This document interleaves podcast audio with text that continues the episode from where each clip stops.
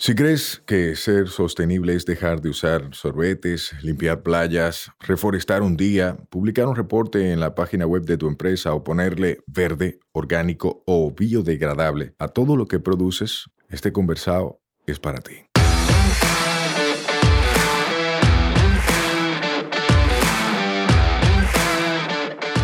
Hola, soy Sayuris Bonet, el motorcito detrás de la empresa Una Vaina Verde. Y hoy vamos a tener un conversado sostenible.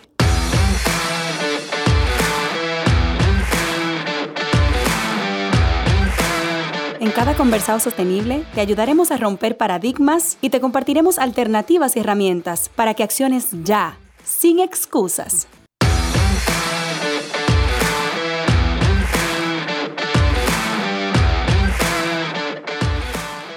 Hola, hola, hermosa familia verde, ¿cómo están? Llegamos a un martes y con él a un nuevo conversado y hoy tengo en cabina a un tipo que yo lo he visto en mucha vaina, pero todas tienen que ver con vainas verdes. ¿Cómo tú estás, Nicolás? Hola, Sayuri, yo estoy muy bien, gracias por la invitación. Gracias a ti por aceptar. Mira, te cuento. En esta temporada nosotros queremos conocer a la gente detrás del rol, detrás de las vainas que hace. Porque muchas veces la gente cree que conoce a alguien porque ve una publicación en Instagram o un artículo en un periódico, pero no tiene ni idea de quién es esa gente realmente o de dónde viene esa gente. ¿Cómo tú te describirías? ¿Quién eres tú? ¿De dónde tú vienes? Cuéntame un ching. Eso es tan específico que yo hasta tengo una charla donde hablo de eso, porque yo soy fiel creyente de que uno nace cuando uno se da cuenta que vive. Y yo nací a los 13 años. Wow, espérate, uno nace cuando uno se da cuenta cuando uno que se da vive. cuenta que vive. Y yo nací, para no alargar la charla, porque no es eso que estamos hablando aquí, es el día donde mi papá, en mi cumpleaños número 13, me regala un libro. Yo de por sí sabía que él leía, que él tenía cosas ahí. Él me había leído siempre como de niño. Pero me lo regala como un recibimiento de un nuevo año. Uno acostumbrado a recibir cosas materiales. Tú sabes que es un viaje, que no sé. Y pasó lo que pasó, que él sabía que iba a pasar, y engaveté el libro. Entonces ahí es donde intercede la cultura y, el, y una de las frases, de muchas de las frases culturales que decía Freud, por ejemplo, la suerte no existe, la suerte son los padres. Y fue precisamente porque él iba semana tras semana a mi habitación, sacaba el libro de la gaveta que él supo que yo lo había engavetado, abría una página que él se sabía y empezaba a leerme. Entonces al cabo de un mes ya no era ver a mi papá como que interesado, sometido a la idea de que yo leyera el libro, sino como que lo que me estaba leyendo estaba interesante. Y yo dije, caramba, qué insensato soy, obviamente no con esa palabra, pero esa palabra, qué insensato soy, déjame coger el libro y leerlo. Y te puedo decir, Sayuri, que ese- esa noche cogí el libro y esa noche lo terminé.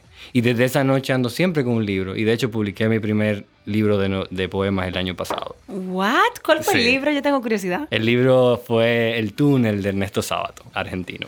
Mierda, 13 años. 13 años, una, ¿verdad? Un poquito fuerte. Tu un pro. Papá, un pro, no. Yo sabía, me leían, qué sé yo, eh, en mucha ciencia ficción, eh, El Principito, El libro de la selva, Viaje al centro de la Tierra, El hombre invisible. Y, nací con esa exposición profunda a las palabras y, esa cosa neurálgica tan importante de, exponerse a la buena comunicación. Y, a partir de ahí, la literatura me abrió un mundo. Entendí, en resumen, que las cosas no son por su significado, sino por lo que está detrás. Para mí esto puede ser una simple conversado o una simple reunión, eso puede ser un simple termo, esto es una simple silla, pero la literatura me hizo entender que no, que las cosas no se detenían ahí, que hay un propósito detrás de las cosas, más grande de lo que uno ve. Y ahí entonces empieza la sutileza, empieza la sensibilidad, palabra clave en ese proceso y la empatía, sobre todo. Wow, qué chulo. O sea, me encanta cómo tú identificas que ese fue un punto hito en tu vida. claro. Esa lectura y ese proceso para tu papá, que lo felicito, porque fue un estratega, no se impuso y no te causó todo lo contrario a lo que él quería, que era motivarte a la lectura, sino que de alguna forma te sedujo. Claro, y yo a veces, después de adulto, he, indagado y de hecho le he preguntado, mira, fue, fue fortuitamente que tú lo hiciste, ¿cómo fue? O sea, tú lo planificaste porque te quedó muy bien el- el- el esquema. Y fue natural, como te dije, yo estaba expuesto a las palabras desde siempre y fue como mi papá siendo mi papá, pero al final eso me, me impactó de una forma que yo creo que él no se lo imaginaba. Wow, entonces después de ahí, tú despiertas tu amor por la lectura, no has parado de leer y luego, ¿qué pasó con tu vida? O sea, ¿qué estudiaste? Ok, ahora vamos a poner el acelerador. Eh, Este proceso me da a mí una palabra elemental que es la trascendencia como una necesidad antropológica, esa capacidad, para decirlo en palabras simples, de querer siempre sentir cosas nuevas. Después de ese momento, yo decía fielmente, en mi posadolescencia y adultez, y adultez temprana, que quería estudiar filosofía y letras. Ok. Filosofía y letras porque, porque sí, porque yo, era, yo, era, yo, yo quería mezclarme profundamente al estudio académico de las letras y la filosofía. Pero ¿qué pasa? Al cabo de terminar el colegio, no me percaté de que había algo que me llamaba más a la carrera de estudiar algo que la filosofía y letras, y fue la aviación. Por lo que había leído de Leonardo da Vinci, el hombre volador, y todo lo que tuvo que ver en la literatura a través de la idea del vuelo, de volar. Entonces me, da con, voy a ser piloto privado y comercial, porque ese era como el objetivo final. Ok. Tuve la dicha de tener a mi lado mentores en las letras, o un mentor específico, además de mi papá, que fue José Mármol. José Mármol me dice, no sé si lo conoce, Premio Nacional de la Literatura. Hochi me dice a mí, mira, tú haces algo bien y es que tú lees buenos autores. Entonces, no necesariamente tienes que estudiar filosofía y letras, ya que la carrera está delimitada a una oferta laboral un poco limitada. Ok. Entonces, lee esto que tú haces bien y quizá dedícate a otra cosa. No me lo dijo así expresamente, pero sabemos la realidad del país en que vivimos. Entonces, nada, empecé a estudiar aviación, duré un año, hice el teórico. No hice el práctico, que es la parte de los exámenes prácticos para sacar la licencia, porque me dije en ese momento, y ahí es donde empieza la trascendencia a jugarme, no sé si en contra o a favor, pero lo detuve y dije, no, esto no es la vida que yo quiero porque me, me asocié a la vida del piloto, vi lo que era un piloto, tengo dos tíos en, en la Florida que son pilotos de American Airlines, y vi como cuál era el movimiento cotidiano, y no me gustó tanto. Esa dinámica no... Dije como, ok, esto lo puedo hacer de recreación. Ok. Vamos a dejar la aviación como recreación. Ok. Y, y así está hasta ahora como recreación. O sea, tú eres piloto actualmente. Yo estoy incursionando en terminar la carrera teórica para incursionar como hobby la carrera e incluso incursionar a través de una empresa. Ok. Yo tengo la visión eventualmente de tener la primera aerolínea sostenible de República Dominicana. ¿Qué? Es un sueño ambicioso, pero, pero nada, de, de eso se vive el hombre, ¿verdad? El sueño. Si Claro. hoy podemos coger un avión y llegar a través del- de, de los océanos a otro país, fue porque alguien lo soñó, ¿verdad? Los Claro. hermanos Wright. Entonces, en ese momento dije, ¿qué hago ahora? No quiero estudiar aviación o no como carrera. Se dio conversaciones cotidianas del pensum universitario común, de las cosas que podía estudiar, y llegó mercadeo. Ok. Y yo traté, de, en mi, porque fue una, una pequeña crisis, ¿qué hago con, la, con el mercadeo? No me gusta esa palabra y comencé a, a indagar empíricamente, como siempre, qué es lo que yo iba, a, a- en qué me iba a enfocar, qué me iba a especializar en mercadeo. Y me gustó mucho el neuromarketing, me gustó mucho el comportamiento del consumidor. Y me fui por ahí por la cosa humana del mercadeo y lo estudié mercadeo. Ok. Y soy licenciado en mercadeo. Ok. Exacto. Entonces, tenemos lectura, tenemos aviación como hobby en ese momento, tenemos mercadeo como profesión. Y explícame, ¿cómo tú combinaste todo eso que es tu pasión, todo tu proceso de transformación, ¿verdad? De mejora continua, evolutivo, a ahora enfocarte en turismo comunitario sostenible? Y deporte de aventura y turismo de aventura. O sea, explícame cómo tú llegaste aquí. Ok, perfecto. ¿Qué es la razón por la que estamos aquí?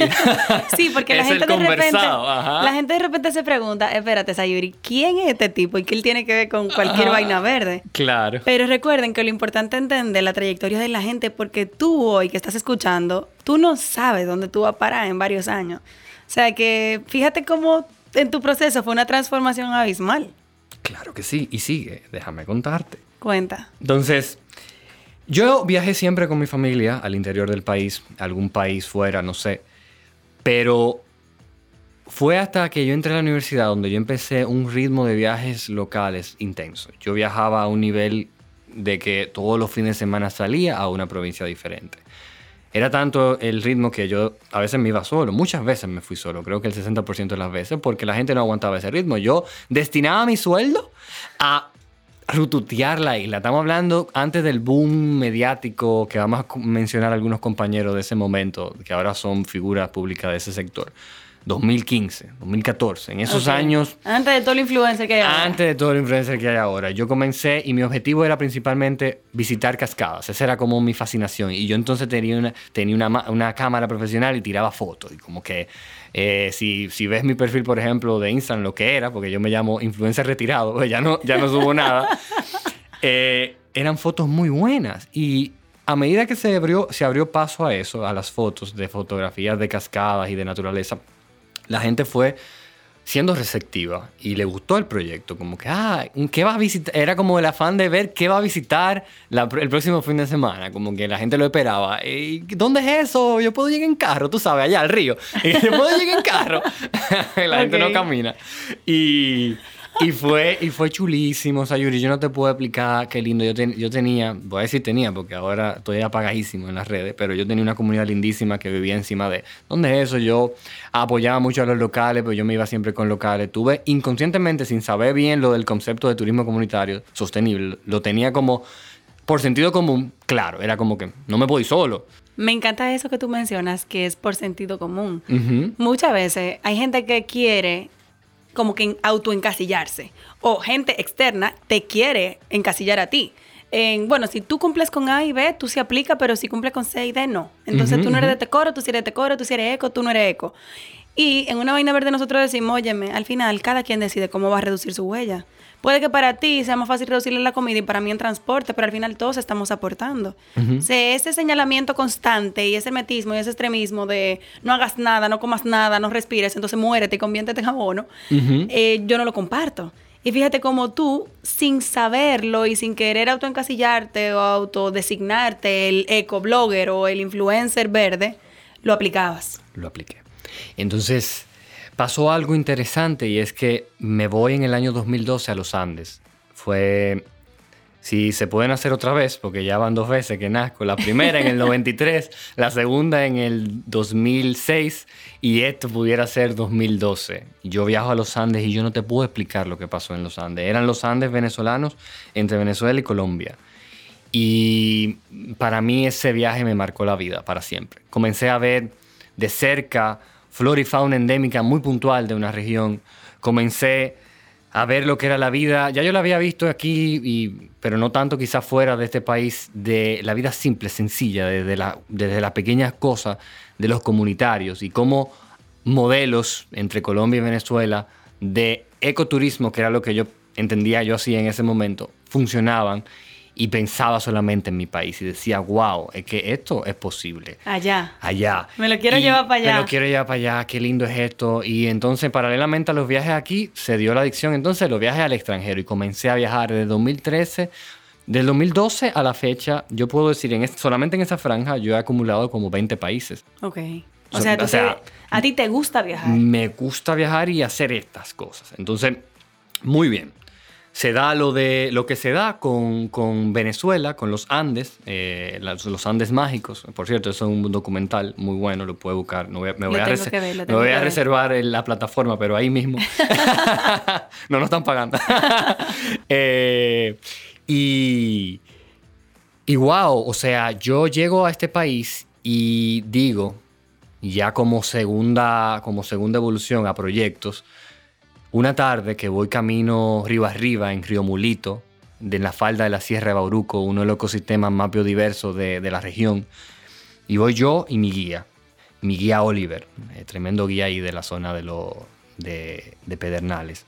Y de un momento a otro, Sayuri, yo voy caminando río arriba y veo que se cae una jaiba de la ladera al río. Pasa una culebrita verde por encima de la ladera. Un cardumen de peces. Aves. Y yo digo, Dios mío, esto está vivo.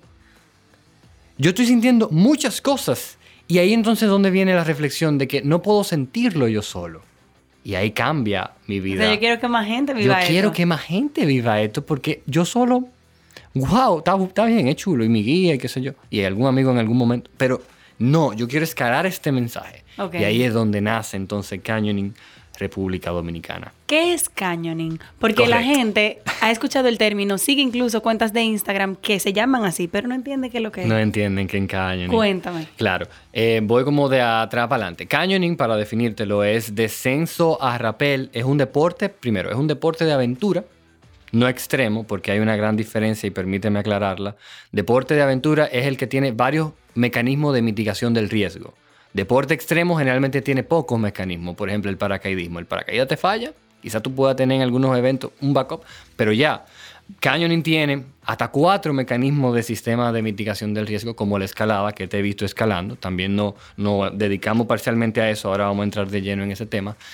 Y y esa es la diferencia. Entonces el deporte se encarga de entrar a los cañones, o sea, la cuenca hidrográfica desde el cauce superior por donde nacen los ríos y descender con diferentes maniobras, rappel, destrepe, trepe, nado, los diferentes ríos, arroyos y cañadas de la cuenca hidrográfica. O sea, ustedes van de arriba para abajo. Para abajo, a diferencia de la escalada que de abajo para arriba. Ok, me encanta. Entonces, ¿cómo nació Canyoning? O sea, ¿con qué concepto? ¿Qué quería crear? Correcto. Nosotros empezamos, mi socio y yo, porque ahí entra en mi vida eh, Giancarlo, que lo voy a mencionar, mi socio de, de todos los proyectos que tengo hasta ahora, Giancarlo Frías. Y nos dio con la visión en común de encontrar personas mágicas, tuve, de que, de que sí quieren soñar junto a ti y de verdad se ponen a eso. Y, empezamos por influencia del deporte que viene de inmersión desde Puerto Rico, porque no, y era un tour operador que queríamos crear en ese momento. Pero el matiz de que fuera canyoning que hiciéramos con los viajeros llegó por influencia de un grupo de amigos desde Puerto Rico. Y entonces mm, yo tuve la oportunidad de irme con ellos, exploramos, fuimos al Limón, fuimos a la zona de San Cristóbal e hicimos algunos rápeles. Y ahí te puedo decir que fue también ver la vida de ellos, cómo ellos se manejaban, cómo, cómo se movían y decir yo quiero eso en mi vida. Entonces ya... ¿Y lo vivieron ustedes en, Puerto Rico o ellos estaban aquí Ellos vinieron de inmersión. El deporte vino de inmersión y nosotros con ellos entonces hicimos el deporte. Y fue mágico. O sea, yo decía, es que esta gente vive muy bien. O sea, la forma en que se desenvolvía, la forma en que ellos hablaban, la, la energía que no miente. ¿Tú entiendes? Yo decía, yo quiero eso en mi vida. Ustedes vibraron en sintonía. Claro, porque era, era, yo hacía deportes, yo hacía, bueno, no deportes, yo hacía de avistamiento de cascadas, vamos a decirlo así, y hacía ecoturismo, pero darle este matiz de seguridad, de todo lo que sabemos que pasa con los deportes de, montaña y los trabajos verticales, que las cuerdas, que, que, los aseguramientos, que el casco, y yo dije, wow, yo he hecho esto toda mi vida, no de la mejor forma. Porque yo llegué a meterme a sitios peligrosos, Sayuri. Yo llegué a, a meter, y con, con grupos de, exploradores medios extremos. Y Sí, porque la verdad, uno inventa vaina. Uno inventa vaina. Cuando uno aprende de seguridad y que no se da cuenta la cantidad de veces que tuvo el riesgo de muerte. De muerte, sí, ¿no? Yo tuve en momentos críticos caminando por una laderita, eso antes del deporte. Con deslizamiento. con deslizamiento, que si pisaba mal me iba por ahí, nada más había que tirarme la cruz y la caja. Entonces, ¿qué pasó? Nosotros vinculamos el tour operador a que íbamos a hacer canyoning con personas. Y, y se crea entonces Canyoning República Dominicana como primer ecotour operador encargado de llevar de forma no residual a personas desde Santo Domingo a diferentes provincias del país a hacer el deporte. ¿Por qué digo no residual? Porque residualmente se conoce el deporte en el país. Baiwate tiene una instancia de, de rappelling, que canyoning en sí, hay que ver la combinación. no hay que confundir hacer un rappel en una cascada que el deporte de tú ir por un cañón nadando seis horas, arriba abajo, o cuatro horas y haciendo diferentes cosas. Sí, que hay varios descensos, no es un solo. No es un solo, incluso hasta dos, o sea, es una cosa completa, como que. Eh, y también de forma residual teníamos las personas de eh, de Cabarete, Iguana Mama y Kayak Adventures que iban a las aventuras ahí de, de España, Jamao al norte. Todo lo que tiene que ver con hongo mágico y eso. Entonces nos apalancamos primero de esa zona de Jamao al norte para llevar los primeros clientes. Y así nace Canyoning República. Me encanta y me encanta que tú eh, a lo largo de esta conversación has mencionado personas y actores claves en tu proceso y en convertirse en lo que son hoy. Te felicito por eso, porque mucha gente no reconoce el apoyo que recibió en el camino, no lo valora, se roba mérito ajeno. Y yo he notado con esta simple conversación que no es el caso de ustedes, porque han mencionado quiénes lo apoyaron en su nacimiento, han apoyado con qué experiencia empezaron y quiénes estaban primero, incluso haciendo algo parecido. Y ya luego ustedes lo que hicieron fue mejorar experiencias, crear, co-crear, que es algo que promovemos mucho nosotros, que ahora hay una ola de ego y de yo y de mi nombre y mi marca y al final no estamos trabajando juntos, sino que estamos como islas. Wow, Sayuri, tú acabas de hablar por mil años. Mira, yo en ese año, en esos años antes del deporte o mediante casi del deporte, yo hice un convenio eh, espiritual con, con las personas que hacían lo mismo que yo en ese momento. Y yo le decía, señores, separados no vamos a lograr nada, unámonos. ¿Y qué va? O sea, a la fecha de hoy, para no mencionar nombres, no he podido lograr ese sueño, pero seguimos trabajando ahí y se van a conseguir cosas porque vienen cosas. No voy a dar detalles, pero vienen cosas incluso de, la, de aliados al Estado. Me encanta, me encanta lo que están haciendo con Canyon y me encanta que ustedes han popularizado ese término, que ha internacionalizado un deporte que de repente existía muy tímidamente en República Dominicana eh, y que han permitido que muchas personas que si no es por una plataforma como la de ustedes jamás hubiesen experimentado eso. Porque si tú no tienes tu mismo dispositivo, si tú no haces una inversión como esa, tú no lo puedes hacer. Es tan simple como eso. Y ustedes se han encargado de ustedes poner todo fácil para los demás. Y, es bueno hablar de educación ya como forma eh, transversal, neurálgica de este proceso. No hay cultura de montaña en República Dominicana, o muy poca, para si, si es verdad que la cultura se puede fragmentar. La cultura de montaña incide necesariamente en entender la responsabilidad que tenemos al viajar haciendo este tipo de cosas. Un efecto de la no cultura es que la gente cuando viaja cuando ha viajado con nosotros o quiere viajar, se encuentra el servicio costoso, por ejemplo, para decirte algo. Y eso es necesariamente por la falta de cultura. Claro, no, tiene idea de lo que implica. De lo que implica y lo que está detrás y la preparación que lleva a eso. Sí. Entonces, estamos hablando de un cambio generacional porque necesitamos el día cero. El día cero es el día que hace 40 años, por ejemplo, un ejemplo de la región, Costa Rica decidió cambiar para siempre el día cero, el día donde se empiecen a, promulgar leyes medioambientales consecuentes y del sector que sean consecuentes. Y así, después de 40 años, ver resultados. Eso es lo que pasa en Costa Rica. Lo de Costa Rica no es fortuito. Son muchos años de trabajo arduo desde el seno familiar, que es la cultura, pasando por por el Estado, la educación y el medio ambiente, para hacer lo que son hoy. Sí, y me gusta, me gusta que uses el ejemplo de Costa Rica, que está en este mismo eh, hemisferio, ¿verdad? Y cercano, porque mucha gente empieza a mencionar experiencias, hasta el presidente hablando de que de Suiza, vaina incomparable, tú sabes, pera con manzana. Eh, y como que Costa Rica no es, un, no es un destino tan lejano, tiene condiciones diferentes. Cuando hablan de energía renovable y me mencionan Costa Rica, a mí me quiere de un paro cardíaco porque no tenemos lo mismo flujo de agua, ¿verdad? Pero en este tipo de deportes, de experiencias, sí. Y es como tú dices, todo ha sido un proceso, todo ha sido un paso a paso para llegar a. Y ahora nosotros estamos en pañales. Sí, en pañales, y es justamente eso. Por ejemplo, sí, la referencia de la comparación viene, me explico, viene más dada a los recursos naturales.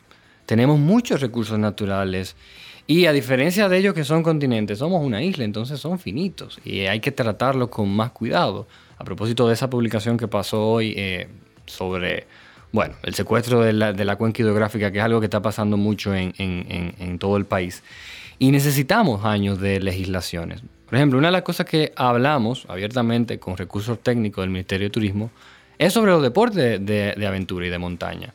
Y no hay leyes. No, se quedaron, están, las licencias del ministerio están hasta los deportes acuáticos, es decir, hasta kitesurfing. Entonces, para que entienda la severidad de la conversación, estamos hablando de crear algo nuevo. Claro, y del una día estructura, un marco legal. Marco legal que avale proyectos que defiendan esa ¿Tú me entiendes? Esa unión de la comunidad con estos deportes. Me encanta, me encanta que lo menciona, lo tiene clarísimo. Miren, hay un concepto internacional que se llama, no un concepto, una figura jurídica, que es una empresa social, una empresa que se dedica a crear rentabilidad, reduciendo su impacto ambiental y beneficiando a la mayor cantidad de gente en el camino. Y aquí en República Dominicana ni siquiera tenemos ese tipo de figura jurídica. Aquí tú o tienes fines de rentabilidad netamente comerciales donde no te importa llevarte todo por delante, o eres una ONG que es totalmente filantrópica que no tiene un retorno en ningún tipo de inversión. Y es como que, hey, pero ¿y qué pasa con las empresas como nosotros que sí queremos hacernos ricos, pero sin joder el planeta? O sea, ¿por qué no podemos acceder a fondos? ¿Por qué no nos incentivan? ¿Por qué no tenemos otro tipo de condiciones, hasta para préstamos, a tasas blandas, para poder escalar lo que realmente nos cuida a todos? Cuida nuestro país, diversifica esa tan anhelada meta de 10 millones de turistas que quieren seguirse promoviendo desde Sol, Playa y Arena y no entendemos que hay que diversificar la oferta para poder atraer otro público, porque ya el que viene a Sol Playa Arena ya está viniendo, ya llega. Eh, y me encanta que ustedes están promoviendo eso. O sea, que ustedes se han, se han enfocado en trabajar, en meter mano, en hacer, y a la vez en, ir creando alianzas y empujando para que los demás también hagan. Claro. Porque hay mucha gente hablando. Sí, es muy fácil entender el turismo como está concebido hoy, que es el turismo de playa, pero poco a poco esa espalda a la montaña está cambiando. Hay un turismo que cambia y la generación lo está demostrando. O sea, llega un turismo ahora, no es el, no es el masivo, pero llega, que está buscando este tipo de cosas, como tú dices. Y eso lo hemos hablado siempre, lo hemos dicho, de que queremos estar preparados cuando de verdad, para no hablar de impuestos, de verdad se interesen en, en ese tema y comiencen esas grandes inversiones que sé que va a pasar de esas familias que trabajan el turismo en las costas del este, comienzan a invertir en zonas montañosas y la infraestructura por lo menos esté meramente organizada, porque es crítico. Me el tema encanta. organizacional. Tú, para no quitarte más tiempo, porque yo sé que hay muchas cosas por hablar, yo quiero que la gente se quede conectada con las redes tuyas y con los proyectos en los que tú participas. Yo conozco dos, pero de repente hay otros. Pli, comparte las redes, que la gente se mantenga al tanto y ya luego vamos a planificar otro conversado para hablar en detalle de ese segundo, porque hablamos de y nada más. Claro. Bueno, pueden seguir nuestras redes que son Canyoning RD en Instagram y en Facebook, que es C-A-N-Y-O-N-I-N-G RD y Nativos con dos E. N-A-V-E-E-T-O-S. Nativos. Nativos, le voy a dar un pequeño preámbulo rápido. Es una aplicación móvil y plataforma web que intermedia experiencias, estadías y eventos alrededor del país. Porque la trascendencia, ¿se acuerdan de esa palabra? No terminó con el tour operador. Necesitábamos más. Como ya no en ocho provincias, sino en todo el país e incluso en todo el mundo, yo escalo el mensaje. Y no termina ahí tampoco, porque por ahí viene Fundación Nativos, porque el tema educacional es muy importante. El inglés técnico, la finanza con propósito, la moral y ética son importantes dentro del seno familiar para mitigar la pobreza y los estigmas de pobreza. Me encanta, me encanta. Yo creo que estamos muy en sintonía. Ojalá tengamos chance de co-crear vainas verdes. Me gusta mucho lo que estás haciendo tú en lo personal, lo que han logrado como entidad, como organización y el mensaje que están llevando claro de que hay opciones de disfrute de los recursos naturales de forma responsable. Que existe el turismo comunitario sostenible en República Dominicana en proyectos de implementación, no solo en páginas en las redes sociales que publican el término. Me encanta y gracias por eso. Gracias a ti por el espacio. Un abrazo, bye bye. Bye bye. Nos escuchamos la próxima semana. Recuerda que esta vaina es todos los martes. Mientras tanto, nos vemos en las redes, arroba sayurisbonet y arroba una vaina verde. Bye bye. Este podcast se graba en nuestra casa, M33.